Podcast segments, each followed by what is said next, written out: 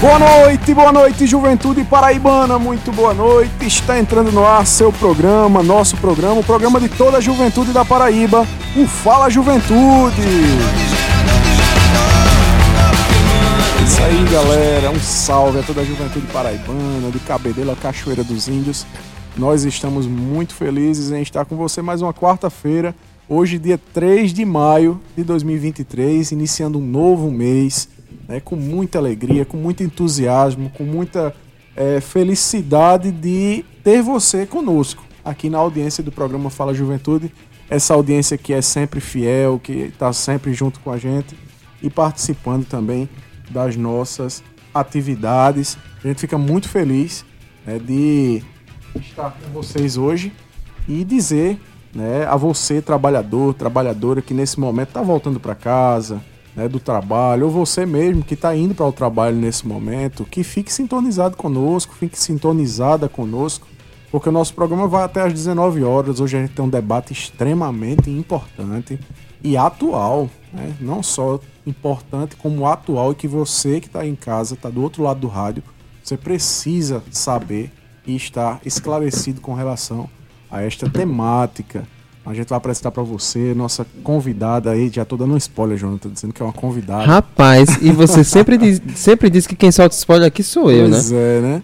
E a gente vai ter uma pessoa especial demais, vai falar com a gente sobre esse tema hoje. É, e você não pode perder um minuto sequer do programa Fala Juventude, que é. hoje está muito especial. Então, um abraço a você, né, jovem, trabalhador, trabalhadora, você que é trabalhador é, que está no trânsito dirigindo, motorista de aplicativo, motorista de táxi, você motorista de ônibus, todos que estão nos acompanhando nesse momento. Muito obrigado pela audiência e não saia da Rádio Tabajara, essa rádio da Paraíba que tem uma programação sempre feita com muito carinho para você que nos acompanha aqui diariamente. Boa noite, meu amigo Jonathan. Boa noite, Everton. Bom estar com você também outra quarta-feira. Também, ótimo. Olha, eu tava com uma saudade tão grande de sentar nessa cadeira e de falar com a juventude da Paraíba. Semana passada eu não pude estar aqui pois é, porque. É, fiquei sozinho, né? Fiquei desamparado. Foi, rapaz, passada. desculpa. Mas é porque infelizmente peguei também essa virose, né? Ainda tô com, com alguns resquícios. Mas graças a Deus tô melhor, né?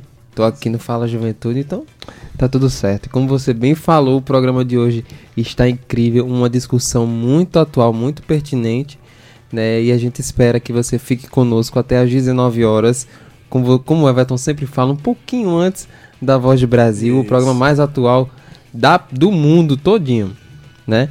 E é isso, e vamos embora que hoje tem muita coisa boa e novidades, né, Everton? Com certeza. Vai ficar melhor informado do que na Voz do Brasil.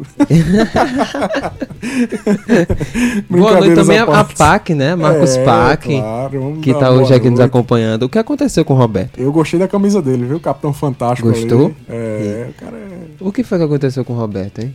Acho que ele foi comemorar a vitória do Fluminense. Ah, Fluminense. Não toca nesse assunto. Ele é Fluminense. É, ele, ele tá, é. Ele tá. Ele deve estar tá pipocado de felicidade, bicho. Porque, não vou nem falar, porque ele é, é fanático mesmo pelo Fluminense. É. Nosso querido Betinho, pai Betinho, né? É, Betito. Betito, pai Betito. Um abraço para pai Betito. Abraço. Um abraço para Gustavo Regis, nosso amigo querido, tava com a gente ainda há pouco aqui né, dando apoio e divulgando o programa Fala de é. Né? Toda quarta ele faz essa questão de divulgar no menu 105. Fanzaço, né? Nossa. Com certeza. Ele, ele, ele me fez tirar uma foto hoje, o Everton.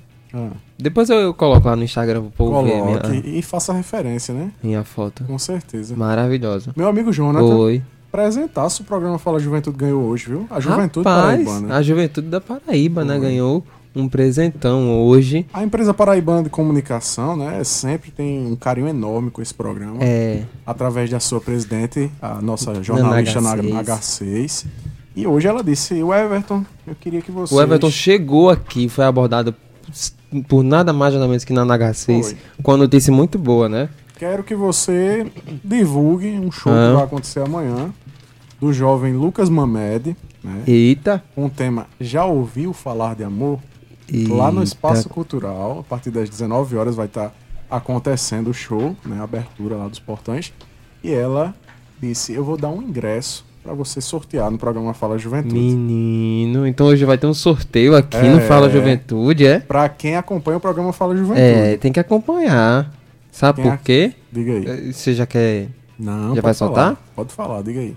Não, rapaz, é pra você prestigiar, né, o jovem paraibano, né, tá aí o Lucas Mamed, e vai ser amanhã, a gente convida, né, mesmo se você não leva o ingresso, a gente convida pra você ir participar, né, você pega seu ingresso pelo ingresso digital, né, .com.br, né, e amanhã, 8 horas da noite está iniciando o evento, às 7 horas abre os portões. Lucas Mamed, você já ouviu falar de amor? E para você ganhar é muito fácil, é muito simples.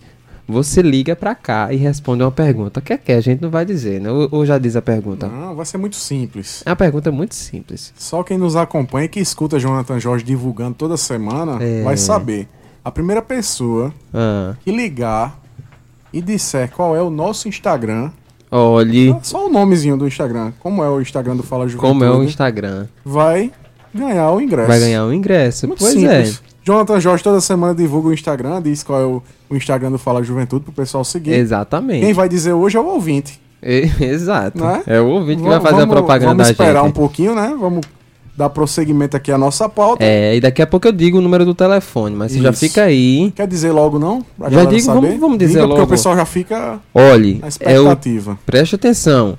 3218 7928 ou 3218 7933. Repita. 3218 7928 ou 3218 7933. Muito simples. Muito simples. Qual é o Instagram do Fala Juventude? É só o, o nomezinho. Qual é o Instagram? Qual é? Você liga e você ganha um ingresso. Você diz qual é o nome, segue, né? Segue, tem que é seguir. muito importante. E você vai ganhar seu ingresso para o show amanhã de Lucas Mamed lá no Espaço Espaço, Cultural. Cultural. O Pac já tá aqui de olho no telefone. Ah, esse- eu acho que qualquer, ele toque, mesmo vai ligado aqui. qualquer toque ele tá ligado. É isso aí. Meu amigo Jonathan, a gente começa o programa de hoje nesse bate-papo massa, falando sobre novidades, né, importantes Exato. que a juventude paraibana ela tá vivenciando esses dias. Semana passada, né, eu acho que foi na, Na sexta. na sexta-feira passada, nós tivemos o encontro dos governadores do Nordeste aqui Do do, consórcio, consórcio. Nordeste, né? Foi um encontro muito legal, é, bem participativo. Cheio de gente. Muita gente É. lá no centro de convenções. É, eu tive a oportunidade de estar acompanhando lá, fazendo assessoria na parte de imprensa. E tava lá o presidente da Câmara dos Deputados, o Arthur Tava. Lira. né? todos os governadores da região do Nordeste estavam presentes, vários deputados, senadores. É, nós tivemos a participação de dois ministros do governo federal, o ministro Wellington Dias, do Desenvolvimento Social, e também o ministro Márcio Macedo, que é o chefe da casa da Secretaria-Geral da Presidência da República. É, e eles estavam presentes, inclusive anunciando vários investimentos para a região Nordeste, que nos deixa muito felizes. Isso. E lembrando que a, a discussão foi sobre a reforma da Previdência. Reforma tributária, reforma da Previdência, falou sobre a questão dos poços artesianos para a população que mora na região do semiárido, Uhum. né, nordestino, principalmente, vai ser muito beneficiada. E um, investimento fantástico, Isso. assim, em questão aí que o governo federal vai estar investindo nos estados do Nordeste e a gente espera realmente que isso se concretize. né? Assim como os governadores, a própria população espera que realmente o Nordeste seja beneficiado. E como eu sempre falo, né, que chegue na ponta. Porque Chegue na ponta. todo, toda política pública ela tem que chegar na ponta. E, e ao mesmo tempo, Jonathan, também, é, o Consórcio Nordeste tomou a iniciativa de puxar uma reunião, um encontro de gestores de juventude do Consórcio Nordeste. É, Ou seja, cada gestor de juventude, secretário, coordenador, gerente dos estados que trabalham com juventude foram convidados para participar desse momento. É, lá no centro de convenções, com a participação do secretário executivo do Consórcio Nordeste, né, que auxilia os governadores, que é o Carlos Gabas, é ex-ministro, inclusive, da Previdência Social no governo Dilma, e o Anselmo Castilho, né, que é advogado, também está como subsecretário de Programas e Projetos do Consórcio Nordeste. Estiveram lá com os gestores. Tivemos a participação de todos os gestores e gestoras da região Nordeste de juventude. E lá teve inclusive eleição. né? A Paraíba eh, ficou com um dos cargos na mesa do Fórum de Juventude do Consórcio Nordeste.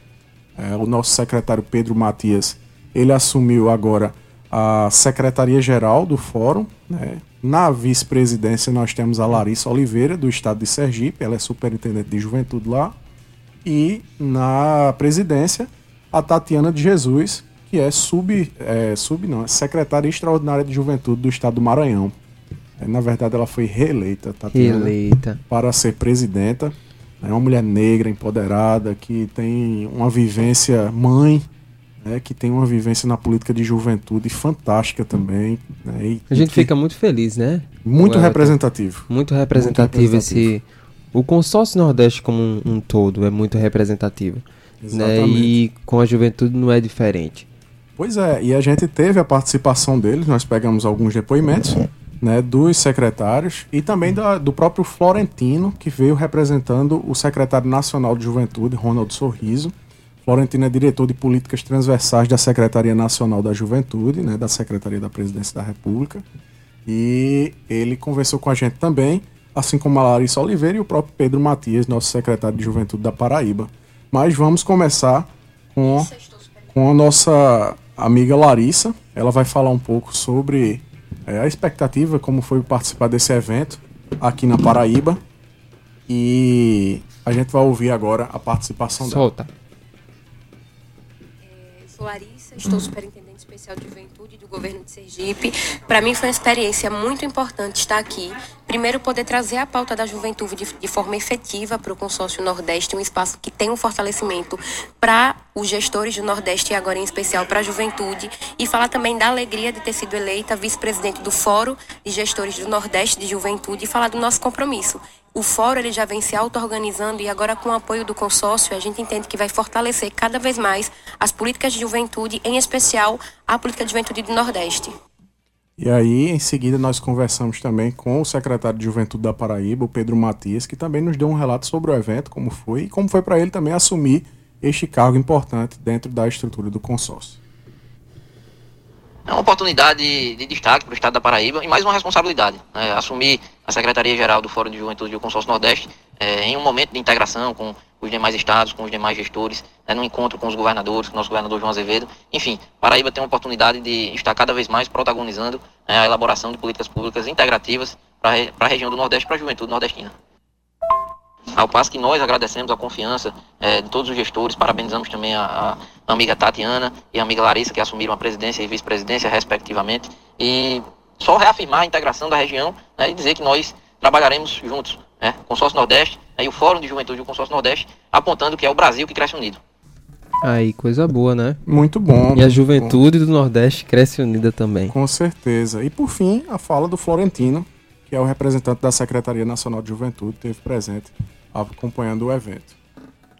O de, do governo federal participa com grande alegria né, dessa reunião do consórcio dos governadores do Nordeste, onde tivemos a oportunidade também reunir os gestores e gestoras estaduais de juventude, um alinhamento entre SNJ e gestores do Nordeste no intuito de retomar o processo de reconstrução da Política Nacional de Juventude, bem como também a implementação das iniciativas a partir do Estatuto da Juventude e também dos programas que serão implementados a partir da nova gestão do Lula, em parceria permanente com os gestores jornais. Então foi um espaço muito produtivo, né, onde pudemos é, mais uma vez ter um contato direto junto aos gestores e gestoras, mas também colocar a Secretaria Nacional de Juventude do governo federal à total disposição dos gestores e também dos governadores do Nordeste. Aí a mensagem, muito bacana. Muito bacana. Parabenizar a nossa querida amiga Tatiana por, por assumir mais uma vez a, a, a frente do Fórum né, de Juventude do Nordeste. A Larissa Oliveira, que está chegando agora, é uma gestora recém-nomeada né, pelo novo governo lá do Sergipe. E a gente deseja sucesso a ela também como vice-presidente. É o nosso amigo Pedro Matias, né, também nosso secretário de Juventude da Paraíba, que assume a Secretaria-Geral. Um grande abraço a todos vocês e parabéns. Né? Mandar um abraço muito especial também para o nosso amigo Cláudio Galvão, o amigo da cultura, que sempre acompanha o programa Fala Grande Juventude. Cláudio. Nosso amigo Jordi Leicon. Jordi Leicon. Jordi Leicon. É. E o professor Stefano Vanderlei, que também, também, já mandou uma fotozinha aqui. Tô ouvindo aqui no carro o programa Fala Juventude. Então um abraço para você. Stefano é massa, viu? É, uma galera boa. Tem mais novidade, Jonathan? Tem mais novidade. E agora eu vou saindo um pouquinho da sexta-feira. E agora, chegando hoje, ao dia de hoje, 3 de maio, porque os Jogos Escolares e Paraescolares da Paraíba 2023 teve sua solenidade de abertura hoje, Everton. Inclusive, a gente está com a, com as camisas, né, dos jogos Sim, escolares, estávamos lá. propaganda hoje, né? É, foi uma cerimônia muito linda, contou com a presença de várias autoridades, entre elas o vice-governador da Paraíba, o Lucas Ribeiro, que gravou um áudio. Já posso colocar o áudio, Lucas, já? Pode, claro. Vou colocar aqui o áudio já, né? E foi um evento assim realmente muito lindo, né? Mais de 2 mil jovens participaram de- dessa solenidade de hoje, né? E muito mais vão participar, né? Nos jogos escolares e paraescolares que de fato vão acontecer nos meses de junho e agosto, na etapa estadual, certo? E lá em setembro existe a etapa nacional, né? Então vamos lá ouvir um pouquinho o nosso vice-governador Lucas Ribeiro, que gravou exclusivo aqui pro Fala Juventude e me prometeu, vou comprometê-lo ao vivo, ele me comprometeu que vai vir aqui no Fala Juventude pra, pra dar uma entrevista pra falar com a juventude. Tem que vir. É um, governador, um vice-governador muito jovem. é o que mais, jovem, do Brasil. Mais jovem do Brasil. Pois é. Vamos lá. Um, participamos agora da abertura dos Jogos escola- Escolares e Paraescolares em um momento aqui na primeira região, na verdade, né? Um momento muito especial para todos esses estudantes de diversas escolas que vão participar dos Jogos. E na minha fala aqui, o que eu até quero aproveitar esse momento para repetir isso, aproveitei o momento para reforçar, a trazer o espírito esportivo, o espírito né, da, da- do, do esporte, para que a gente possa levar isso para as escolas, né, fortalecendo a cultura de paz, fortalecendo a paz nas escolas diante de, desse momento difícil que nós temos enfrentado. Então, eh, fiz esse, essa fala aqui, quero trazer aqui para vocês hoje no Fala Juventude para reforçar. A gente precisa reforçar, fortalecer nossas escolas, nossa juventude eh, e, e aqui em nome do governo estamos fazendo e trabalhando nisso. Esse, essa abertura dos jogos aqui da primeira região eh, representa muito isso nesse momento de união, de amizade, de respeito. Portanto, aqui em nome do governo, vamos continuar trabalhando para que tenhamos cada vez mais uma juventude saudável, fortalecida e que eh, seja comprometida com a sociedade, comprometida com o próximo. Pois é, esse aí foi o áudio de Lucas Ribeiro, né, o nosso vice-governador. Ele tava assim meio cansado porque eu peguei ele no, no, No finalzinho no já, né? finalzinho. Eu disse, não, vai vir, vai, vai, vai falar aqui no Fala Juventude. Mas tá aí, foi um evento assim muito bacana, muito bonito, emocionante, né, de ver todos aqueles jovens, todas aquelas escolas, 89 escolas participaram do evento de hoje, lembrando que hoje aconteceu a abertura a solenidade da primeira região, João né, Pessoa, né? na primeira regional de ensino João Pessoa, mas está acontecendo nas 14 regionais, né, essa solenidade de abertura. E como eu falei, no mês de junho, né, mês que vem, o Everton, mês que vem, Pertinho já, junho, né? mês que vem, Instante passou. no instante passou. Eu, eu posso dizer que é VaptVup? Denise É, não gosta muito disso, que é é coisa cringe. de velho, né? É cringe, mas é, é- é rápido. É rápido, né? Mês de junho tá aí já batendo na porta, que é quando vai acontecer, de fato, os Jogos Escolares e Paraescolares da Paraíba. E, enfim, é muito bonito, muito gratificante ver aqueles jovens, né, através do esporte, se, se prontificando a representar o Estado, se prontificando a representar a sua escola, o seu município, né? E quem sabe levar isso para todo o Brasil e quem sabe para o mundo todo ver. Né? A gente tem vários exemplos de jovens paraibanos que são referência né, hoje nacionalmente e até internacionalmente. No desporto e para desporto. Exatamente, no desporto e para desporto. E por falar em jovem, nós temos né, aqui também um áudio rapidão da estudante Mariana Selle, ela que é do Colégio Polígono, ela participou hoje do evento da solenidade. Também estava assim meio afoita, mas falou aqui com o Fala Juventude. Vamos lá. Me chamo Mariana Célia, estudo no Colégio Polígono. Eu sou da modalidade do vôlei e foi um momento muito especial pra gente, porque a abertura dos jogos é muito importante para todos os atletas, todos sabem. E espero que seja um. Como é? Como pode dizer? Espero que seja um momento construtivo e pra gente formar amizades e não destruir umas em brigas e intrigas. E é isso. Tá vendo? E os jogos ele tem essa característica de união, né? De juntar mesmo as escolas, de juntar. É cultura uma, de paz, né? É, cultura de paz. O vice-governador falou. é né? uma competição, é uma competição. Vence o melhor, vence o melhor, mas se tornam amigos e aí isso é o, a grande graça né, certeza, dos jogos escolares. Enfim, e, e é muito emocionante sempre, né? Com a entrada da, Sempre. da Pira Olímpica, eu fiquei, caramba. Eu chorei. Ia cair uma Ainda, lágrimazinha bem, assim. ainda bem que eu tava sozinho ali, tava eu. colocou a música de computador. Ayrton Senna, Ayrton que Senna. faleceu no dia 1 de maio, né? É, inclusive. É um teve aniversário. grande nome do esporte nacional.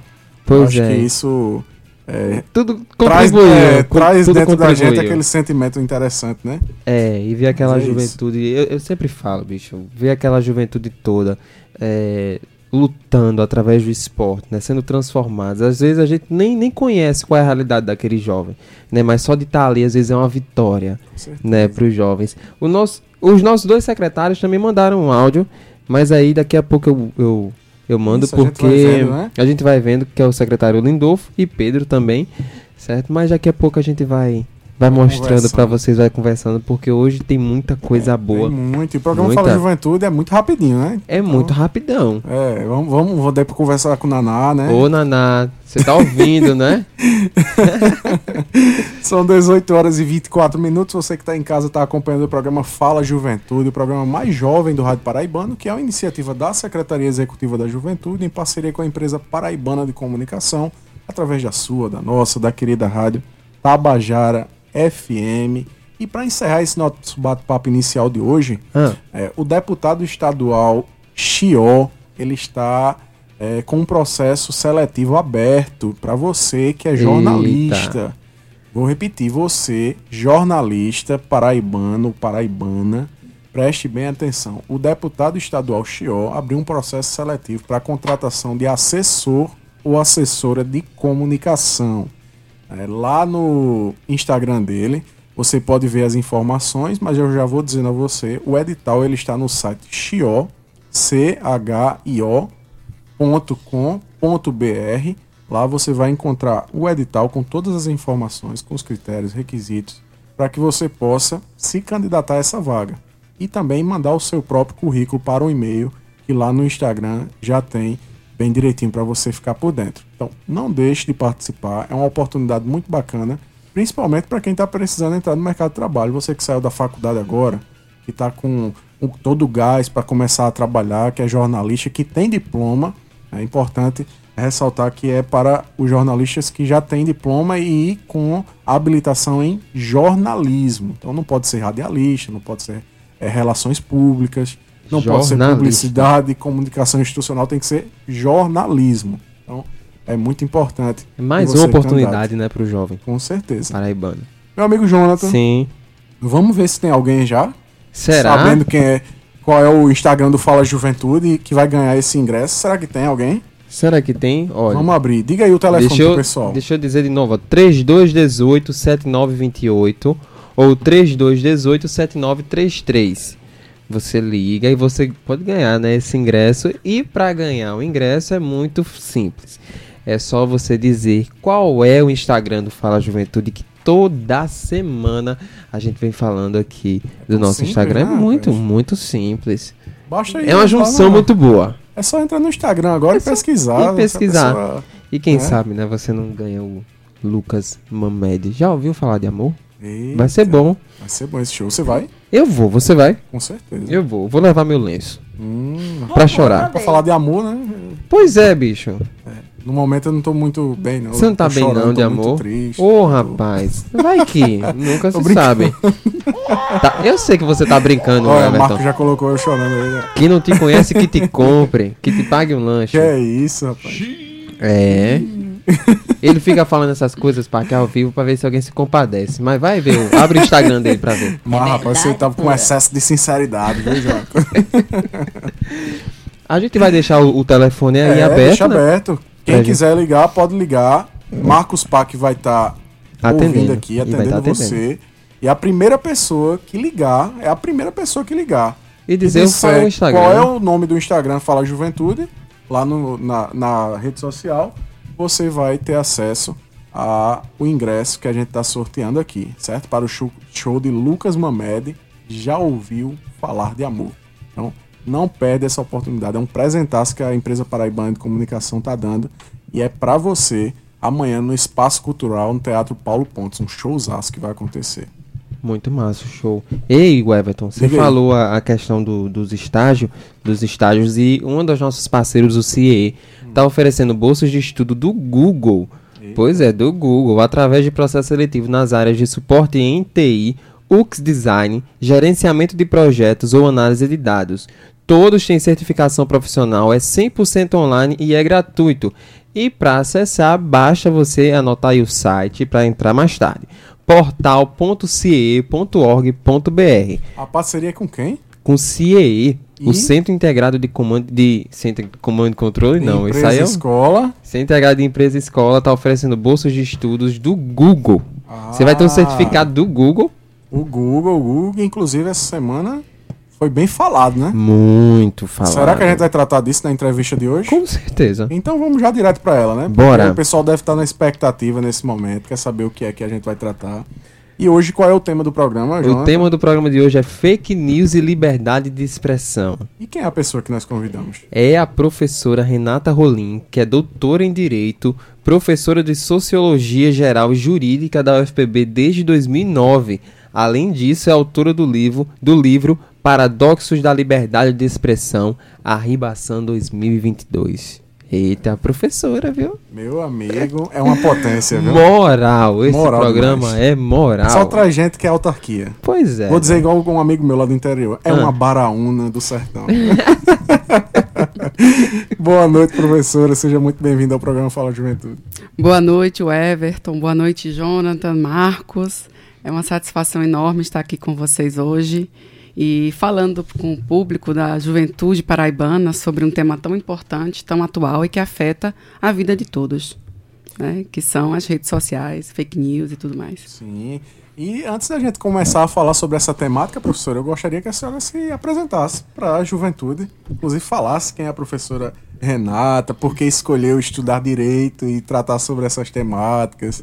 É, conta um pouquinho pra gente sobre sua vida. Ah, eu eu sou nasci em Recife, sou pernambucana, mas meu pai é de Cajazeiras, na Paraíba. Né? Rolim na família, Então né? é da família do padre Rolim? É bem longínquo, Distante, né? né? Bem, tá bem- Cavar esses ancestrais. E tô vim para Paraíba desde 2009. Adoro João Pessoa, adoro a Paraíba, me sinto em casa. É, eu abracei essa cidade, abracei esse estado como meu. E s- ser professora da Universidade Federal da Paraíba também é uma grande oportunidade e uma possibilidade. Na verdade, é a realização também de um sonho. Né? Eu sou professora do primeiro período do curso de Direito, então eu lido diariamente com, com jovens, né? recém-saídos do ensino médio.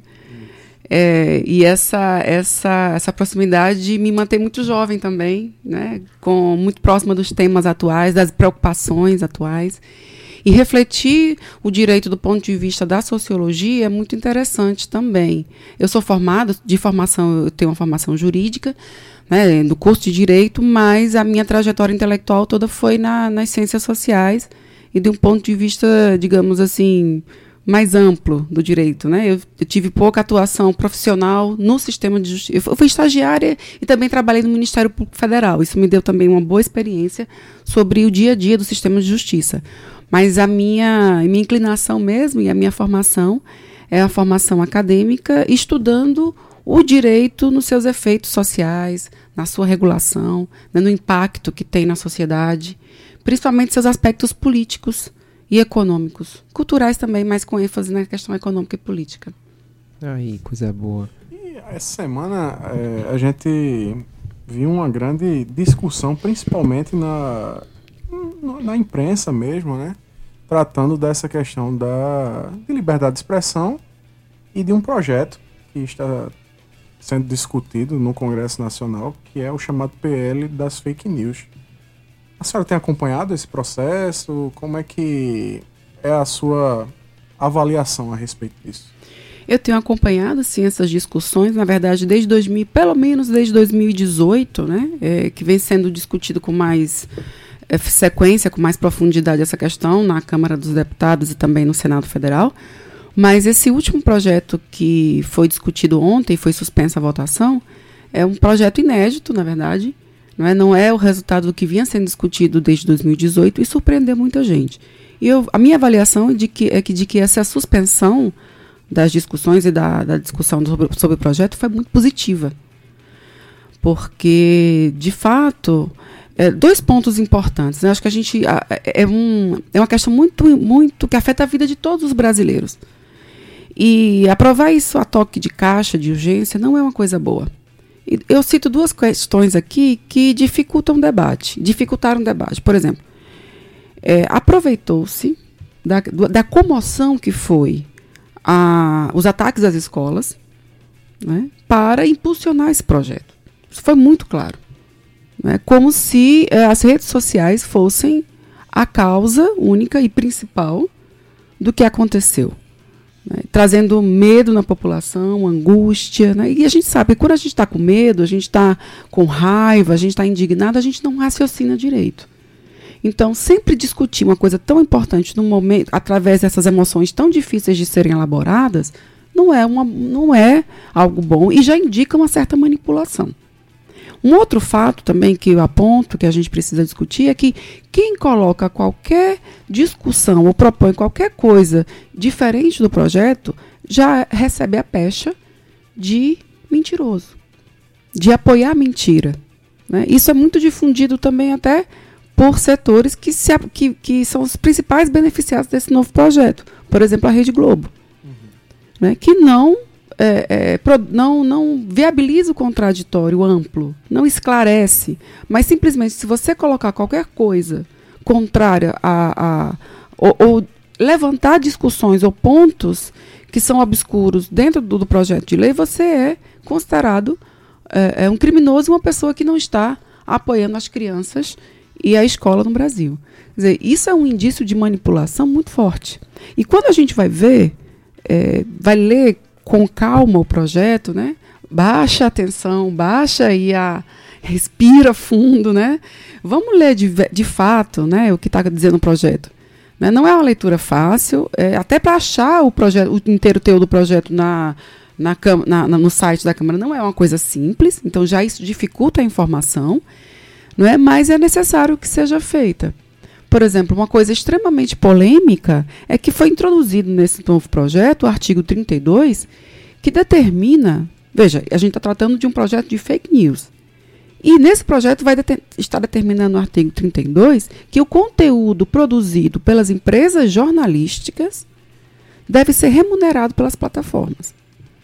O que, que uma coisa tem a ver com a outra? E veja, é, hoje, a mesmo o Sindicato dos Jornalistas da Paraíba emitiu uma nota em repúdio a esse artigo, porque ele restringe que o conteúdo, o único conteúdo que é digno de ser remunerado é das empresas.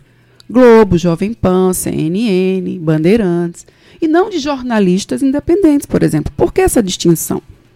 E aí, quando você vai procurar mais a origem dessa, dessa, desse, dessa regulamentação, isso vem da Austrália, e lá já tem uma repercussão muito clara. O Murdoch, que é o dono do principal monopólio de comunicação daquele país, e também está no mundo inteiro, foi quem mais lucrou com essa, com essa resolução. Né? Então, é uma briga, a gente tem que ver assim, que toda essa comoção que está sendo gerada para a sociedade, no fundo, encobre uma disputa muito grande, uma disputa econômica muito grande e uma disputa política muito grande também. Então, eu chamo a atenção para que as pessoas resistam a essa manipulação, né? É, não, não aceitem ser levadas nessa onda de medo, de histeria, de terror, né? e vamos averiguar com tranquilidade e com calma quais são as, as verdadeiras repercussões desse projeto. Muito se discute no Brasil, e, e principalmente nesses últimos anos, com o que a gente viu no governo anterior, essa questão das fake news e também, inclusive, de, do próprio tema que a gente está tratando hoje aqui, que é a liberdade de expressão e, e toda essa questão que envolve essa, a, a, liberdade de expressão. Que é exatamente liberdade de expressão e até onde vai essa liberdade de expressão, professora? Porque as pessoas dizem, não, é minha liberdade, eu posso falar o que eu quiser. Assim, é, só pegando o gancho assim, da pergunta de Everton, eu queria já fazer, deixar aqui outra pergunta né, saber se esse projeto de lei, essa, essa PL, no caso então não é de hoje, né, isso já vinha ocorrendo, só que aproveitaram esse momento né, de tensão da população devido às escolas, né, a guerra nas escolas, para que pudesse colocar isso para frente. Exato. É. Exato. É isso. É um novo projeto. Não é o projeto que veio de 2018. Não são as discussões que a gente vinha tendo desde 2018. É, não é isso. É algo novo. Essa questão da publicidade que eu, do conteúdo das empresas jornalísticas, por exemplo, não existia nos projetos originais de 2018. E toda a mídia independente progressista do país está contrário, ou toda, claro, não existe unanimidade, mas muitos já se colocaram contrários a esse PL. Essa, essa questão sobre os limites da liberdade de expressão nesse é bastante interessante, porque assim, é, o ideal, obviamente, é que a gente se comunique da maneira mais, digamos, mais cordial possível, que a gente respeite o outro, né, que a gente seja sincero, que a gente fale a verdade, né? Esse é o ideal do que se busca de um diálogo e de um debate saudável, para que a gente consiga chegar a algum lugar né, e a algum entendimento. Mas, infelizmente, a vida não é assim. Né? Não é assim que as coisas procedem. E essa questão do limite, ela do, do que pode ser dito o que não pode ser dito, ela tem uma questão muito importante, é, é a seguinte: quem é que vai estabelecer esse limite? Essa, para mim, é a principal discussão. Né? Todo o setor progressista, toda a esquerda, há, menos de cinco anos atrás, a gente, a bandeira desse setor, desses setores mais amplos, ela era pelo direito à comunicação, pela liberdade de informação e contra os monopólios. E agora, em menos de cinco anos, a gente está pedindo limites para a fala e que esse limite seja colocado pelo Estado, pelo Judiciário. Isso é algo, é, para mim, que pesquiso isso pelo menos desde 2001, algo absolutamente surpreendente. Né? Porque isso nunca foi uma pauta dos setores progressistas na sociedade brasileira. A desinformação ou a mentira a gente combate com mais informação. Né? E vamos ter claro, a mentira e a desinformação não surgiu com a internet. Muito pelo contrário, acho que surgiu com a comunicação social. não é verdade? E o, a, a, própria dinâmica do jornalismo e da comunicação social de uma maneira geral apela para o sensacionalismo. Porque quer vender mais. É o que vende. É o medo, é, a, é o espetáculo. É isso que vende. Então, é, isso não é, uma, não é próprio das redes sociais. Né? É, por exemplo, a, a, Rede Globo, né, que é um monopólio formado a partir da ditadura militar. Né, é, é uma emissora, é um grupo que, que, que é, contabiliza aí uma história de muitas mentiras. E nunca foi feito nada contra isso, muito menos o judiciário agiu. Nunca agiu é, é, para dar um basta nisso. Então chama a atenção de que esse problema seja um problema exclusivamente da internet das redes sociais, que foi a possibilidade das pessoas comuns, comuns falarem para grandes audiências. Né? Então, a questão toda, na minha opinião, é. Sempre quando a gente fala de limite, isso é uma questão política. Né? Não é uma questão abstrata, não é uma questão moral, de princípios abstratos. É sempre algo concreto. Quem é que vai impor esses limites? E aí, quando você vai ver toda a jurisprudência, toda a, a história de decisões do judiciário brasileiro, seja de primeiro grau, segundo grau e também do STF, você vê que a gente não tem uma decisão formada. Por exemplo, os Estados Unidos são um país, é um país né, que eh, tem uma jurisprudência. Eles, você sabe o que, que, você pode falar, o que você não pode falar nos Estados Unidos. Então, tudo isso eh, ajuda a não inibir o debate. Lá o debate é o mais amplo possível. No Brasil, a gente não sabe. Então, vocês que são comunicadores devem sofrer isso na pele, que estão no dia a dia medindo palavras, medindo é, situações, né, para que, sei lá, um juiz interprete que aquilo foi além do que você deveria falar ou não. Então, o judiciário brasileiro, é, do ponto de vista técnico, ele não, não tem uma decisão formada que dê segurança às pessoas sobre quais são os limites da, da liberdade de expressão, do que ele considera li, é lícito e ilícito. E isso, na verdade, aponta, né, todos os estudos consideram dessa maneira, que quando não se há uma, uma jurisprudência formada sobre um tema, na verdade o que há é uma ingerência política.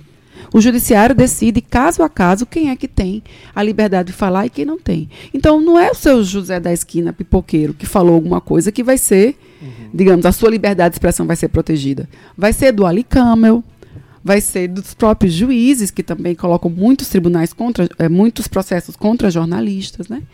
Então, essas questões são questões muito concretas que a gente precisa é, é, se aprofundar e ter sempre no horizonte na hora que está se, tá, tá se pedindo maior regulamentação.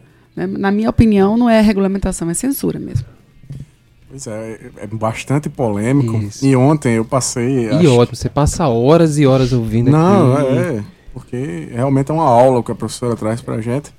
E ontem, professora, eu inclusive estava conversando com um amigo é, ele estava falando sobre essa questão e ele tem um posicionamento bem mais conservador, extremamente, inclusive posicionamento político é, para um dos lados. E a gente estava conversando também agora há pouco a respeito dessa questão da polarização de, desse debate, uhum. e um maniqueísmo, né, como a senhora utilizou esse termo. Até que ponto esse, essa polarização também atrapalha o próprio debate em torno da questão da liberdade de expressão? Sem dúvida, né? É, atrapalha demais, porque você coloca as pessoas em caixinhas, né? Fulano é, é contra o PL, é, é, de esquerda. Cicrando é a favor, é de extrema direita. Né? E ambos os lados ficam se atacando, dizendo que um é mentiroso e o outro é que está com a verdade. No final das contas, a gente não está discutindo sobre o que é o essencial. Por exemplo, veja, é, essa, questão das escolas, né? Uma questão grave que afligiu as famílias de todo o país, né? E as crianças de todo o país. Mas quando você diz assim, vamos Veja que coisa sem lógica. Vamos é, tratar desse problema criando, é, regulando a, a, as redes sociais. É sério que, for, que a gente vai dizer que são as redes sociais que causaram aquele, aquele ataque? É isso que a gente está querendo dizer? Eu tenho um dado aqui interessante que, olha, o relatório mundial das desigualdades de 2022, feito pelos economistas da Escola de Paris, diz que o Brasil é o do G20, dos países do G20, é o país, é o segundo país mais desigual. E um dado muito, é, na minha opinião, é, estarrecedor mesmo, é que os 10% mais ricos no Brasil ganham quase 59% da renda nacional. Veja, com essa desigualdade, né, com essa falta de oportunidades, com essa caristia, com a falta de desemprego, com a informalidade, é sério que são as redes sociais que atacam as famílias e as escolas e que causam toda essa violência? É sério isso? A gente tem que se questionar. Veja, uma cesta básica de uma Pessoa custa em média 600 reais. E ela alimenta uma pessoa adulta por mês. O salário mínimo está 1.320, né? Agora foi. E a média das famílias brasileiras são quatro pessoas. Façam as contas aí. Como é que se vive nesse país? Como é que essas crianças vivem? Como é que esses jovens vivem? Né? Sem a informalidade batendo no teto.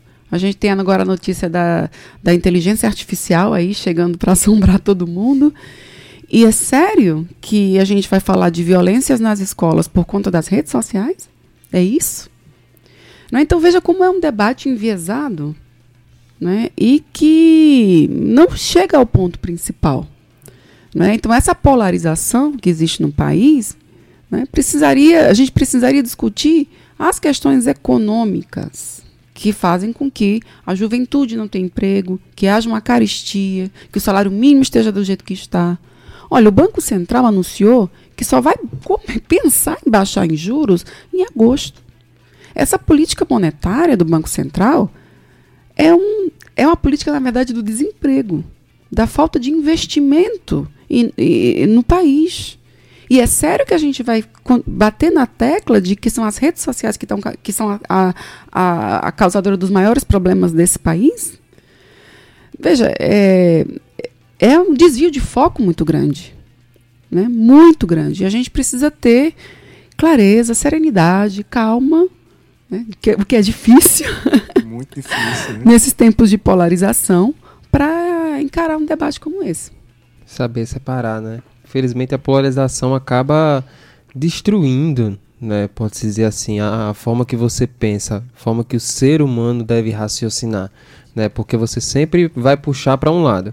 Né? E não é dessa forma que certas situações não, não são resolvidas né? e entendidas.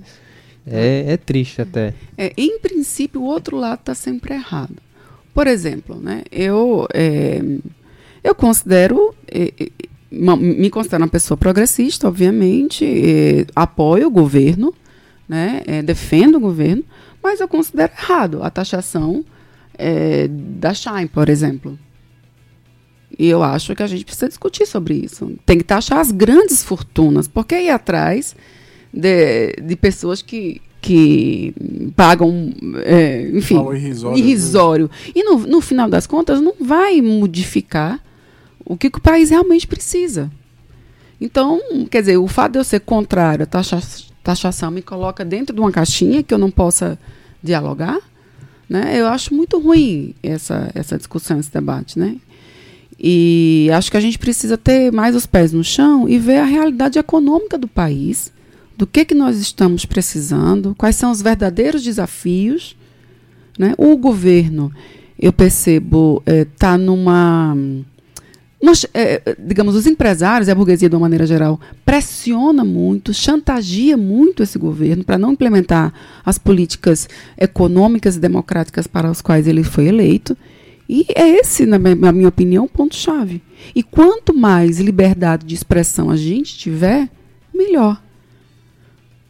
Porque, veja, veja, no PL tem criar um crime que diz assim, né? Enfim, promover, financiar, etc. É, fato que se sabe inverídico, reclusão de um a três anos e multa. Fato que se sabe inverídico. Veja, eu não posso dizer, por exemplo, que em 2016 houve um golpe de Estado eu não posso dizer, por exemplo, que a Lava Jato foi um processo judicial farsa, um processo judicial político para perseguir uma das principais lideranças desse país. Um juiz pode considerar que isso é fato inverídico. Por que não? E por que, que a gente não pode discutir sobre temas muito mais profundos? A questão da vacinação.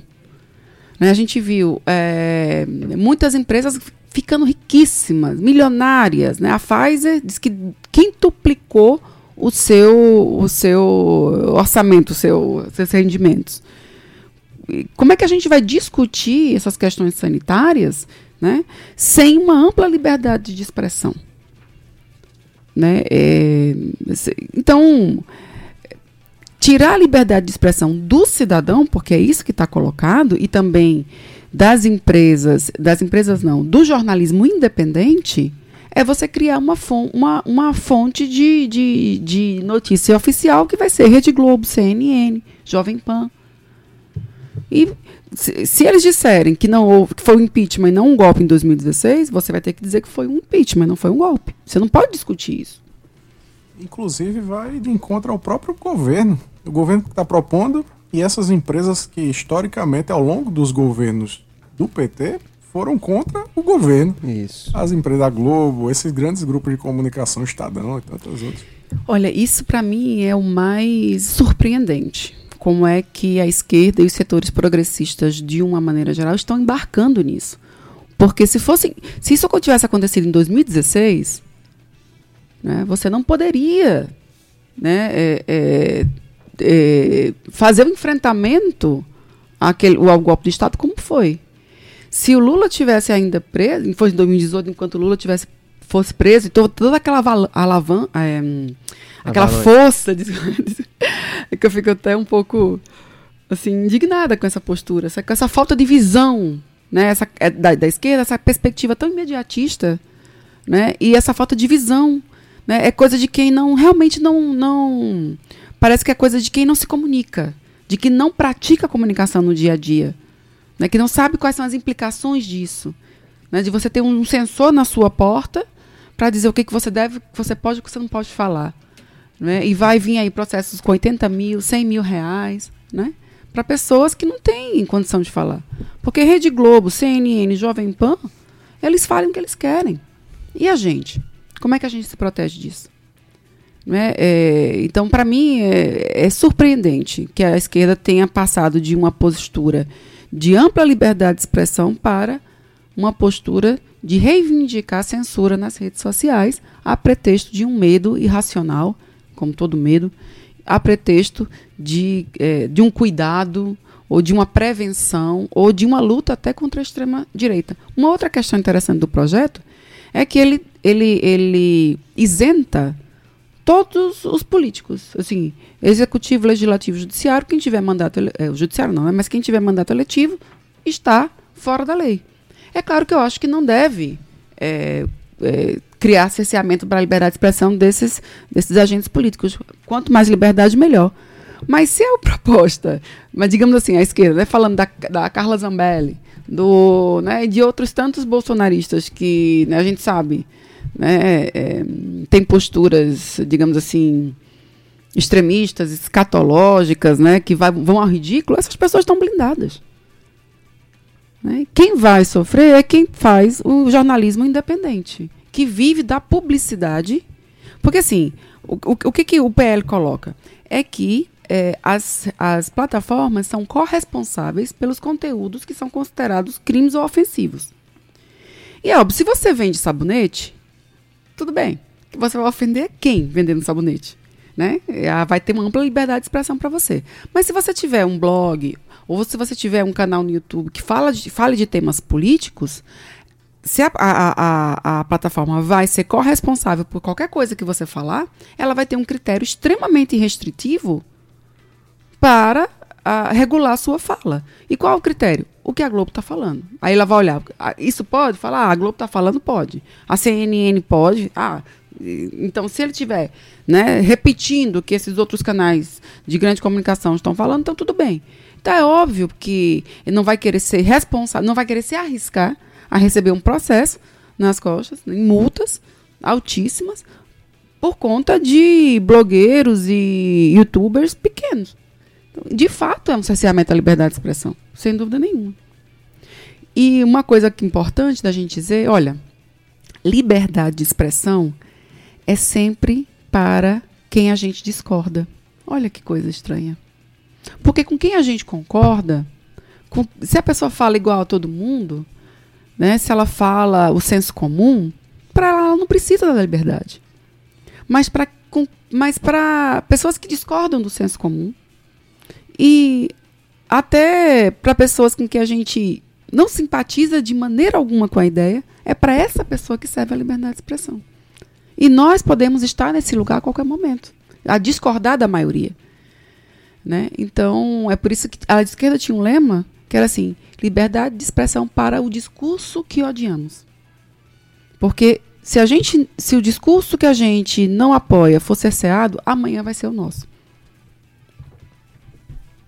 É isso, são 18 horas e 55 minutos. Já? Um instante, né? Meu Correu. Deus do céu. Mas eu acho que a gente esclareceu bastante, bastante. coisa hoje. Eu tô fascinado, é. bicho. Eu também, inclusive, eu tinha uma. Eu, eu tava com. Parece que a professora meteu uma injeção aqui em mim, enfim. Era, era, e, e é bom porque incita a gente a ler, né? A estudar. Você precisa ler o projeto. Eu mesmo confesso que não li a procurar. Eu trouxe hoje é, a discussão justamente para que a gente possa refletir e até ir atrás, ver, estudar. E eu acho que a professora trouxe isso de maneira muito brilhante. Professora, eu queria agradecer né, pela sua disponibilidade de estar conosco. Inclusive pediu aos alunos para chegar um pouquinho mais chato, que ela vai dar aula ainda. Eita! E aqui o Fala Juventude vai justamente até o horário da aula. Então a gente agradece de verdade pela sua presença e espera que possa vir outras vezes para conversar mais também sobre outros assuntos. Ah, eu que agradeço, é uma grande satisfação. E se me permite fazer um pouco de propaganda. Pode, fica à vontade. eu acabo de lançar um livro, chama justamente Paradoxos da Liberdade de Expressão, que eu trato desses e outros temas. Está é, no formato e-book na Amazon.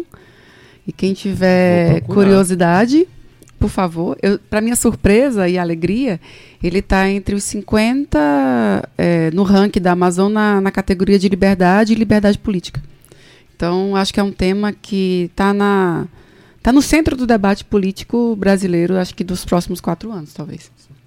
Aí, eu vou, vou atrás. Vamos embora. Vou atrás, bicho. Meu amigo Jonathan, teve gente ligando, foi? Pra teve, rapaz, não teve, olha. A, a, deixa eu ver aqui. Ayla. Ayla, ela ligou, é da, da cidade de Bahia. Né? Não vou falar o, o CPF no telefone, o povo não ficar ligando pra ela, mas parabéns, viu, Ayla? Ligou, disse o nome bem direitinho do, do Instagram do Fala Juventude e vai amanhã curtir com a gente, não, Everton? A Com gente, certeza, a gente o vai estar lá. do Lucas Mamed. Já ouviu falar de amor? Inclusive, Ayla, é, você pode pegar o ingresso conosco lá na Secretaria de Juventude. Fica localizado na Vila Olímpica Paraíba, no bairro dos Estados. Estaremos Isso. lá das 8 da manhã até as 16h30 amanhã. Então Pois pode ir é, estamos esperando, viu, Ayla? Vamos De embora. lá a gente parte pro show. É isso aí. e tem programação cultural, Jonathan? É Bem claro rapidinho. que tem, Vamos olha embora. só. Sexta-feira tem Dead Nomads, F Cinepes, Snips, Snipes, né? Eita! Dan e The Gummy Hunters, às 8 da noite, no Caravela Cultural, além de Forró dos Fulano na Vila do Porto, às 10 horas da noite, né? Pra comemorar, começar bem o, o período Fim junino. semana, né? Pois é. bola. E o Sabadão tem programação cultural mais animada da sua semana, que começa com o Sabadinho Bom ao meio-dia. Ao meio-dia e às 3 horas da tarde. Das 3 às 5 da tarde, se acompanha a feira Armazém lá no Espaço Cultural. Meio-dia tem chorinho, viu, Marcos? Eita, Marcos é presença Confirmada. certa já. E encerrar com uma frase, né, nesse dia da, da liberdade de imprensa, da Rosane Bertotti, que diz o seguinte, abre aspas, democratizar a comunicação é consolidar a democracia, fecha aspas. Agradecer a nossa diretora-presidente da NH6, ao diretor de rádio e TV da EPC, Rui Leitão, aos trabalhos técnicos de Marcos Pac, podcast do Fala Juventude, Gabi Alencar, música de abertura Banda Pau de Darem Doido, produção e apresentação, o Ev Corrêa e Jonathan Jorge, e direção do seu Fala Juventude, eu, seu amigo Ev. Até semana que vem, um grande beijo. Até Valeu. semana que vem, segunda, esse programa tá lá no Spotify do Fala Juventude. É isso aí.